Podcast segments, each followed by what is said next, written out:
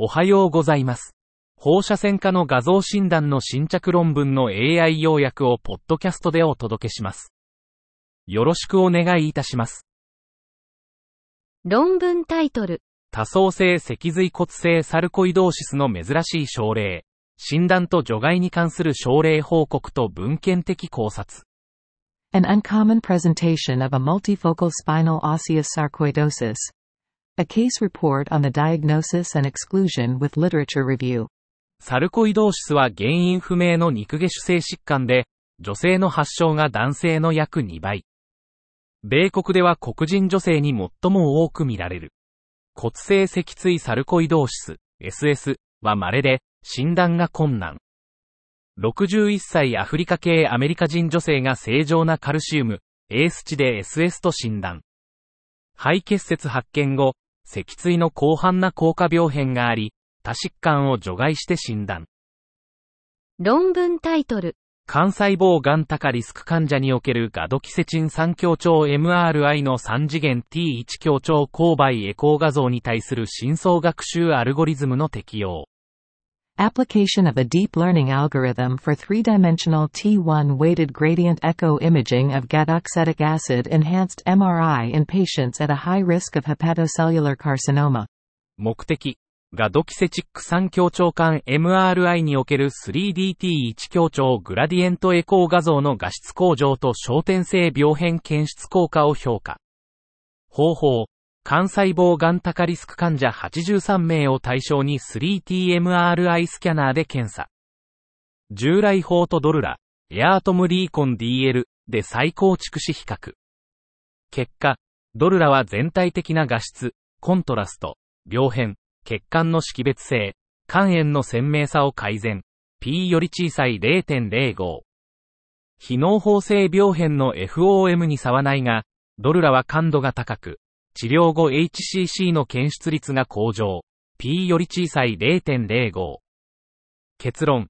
ドルラはガドキセチック3強調管 MRI の画質を向上させ、治療後 HCC の検出を改善する。論文タイトル、臨床神経放射線学研究の完全性。Integrity of clinical neuroradiological research. 目的。神経放射線学研究における不正行為や出版バイアス、名誉著者の存在を調査。方法。主要な神経放射線学ジャーナルに投稿した著者を対象に調査実施。結果、232名が回答。研究の信頼度中央値は8。範囲3、10。アジアの回答者は信頼度が高い。ベータイコール0.569、95% CI、0.049、1.088、P イコール0.032。不正行為を辞任する者は3.4%目撃、疑う者は28.4%、出版バイアスについて82.8%が認識、名誉著者経験者は41.4%。結論、神経放射線学研究の信頼度は高いが、科学的誠実性の問題、出版バイアス、名誉著者は一定数存在。論文タイトル、上司感染症、磁気共鳴画像を中心とした画像的特徴。Upper extremity infection. Imaging features with focus on magnetic resonance imaging. 上司感染症は免疫低下者や外傷後、手術後に頻発し、適切な治療がなければ運動障害や切断、死亡に至る。感染は初発部位から広範囲に広がり、解剖学的知識が診断、治療に不可欠。本校では MRI を中心に上司感染の画像所見を創設し、放射線学が診療に果たす役割を明らかにする。感染性腱鞘炎、深部空間感染、可能性関節炎、骨髄炎などの種類、解剖学的空間、病原体、拡散経路、放射線学的特徴について論じる。論文タイトル、救急部における卵巣粘点の第一選択の画像評価における迅速な自由呼吸下非造影 MRI。Rapid, free-breathing non-contrast MRI for first-line imaging evaluation of ovarian torsion in the emergency department. 緊急外来を受診する女児の卵巣粘点疑いに対し、超音波検査が第一選択だが、診断が困難な場合がある。急速 MRI を第一選択とすることで、患者の診療フローが改善される可能性がある。2022年8月から2023年1月にかけて、腹部痛を訴える小児女性患者に対して行われた MRI 検査140件、平均年齢14.6歳を後ろ向きに分析。MRI 検査時間の中央値は11.4分。超音波検査時間の中央値は24.1分で、MRI の方が迅速だった。P より小さい0.001。卵巣年点の診断において、急速 MRI は迅速かつ実行可能な画像診断法である。論文タイトル。珍しい小児肺感染症、画像所見。Unusual pediatric lung infections, imaging findings. 小児の肺感染症は依然として罹患率、死亡率の主要因。珍しい肺感染症の診断は困難。新しい病原体による肺感染症の画像所見をレビュー。ウイルス、COVID-19、MERS、鳥インフルエンザ、細菌、S アンジーノサス、F トゥラレンシス、シープシターチ、寄生虫、エキノコックス症、パラゴニムス症、アメーバ症の疫学、臨床、画像所見を検討。鑑別診断のために肺感染症を模倣する疾患、過敏性肺炎、肺出血、抗酸急性肺炎も提示。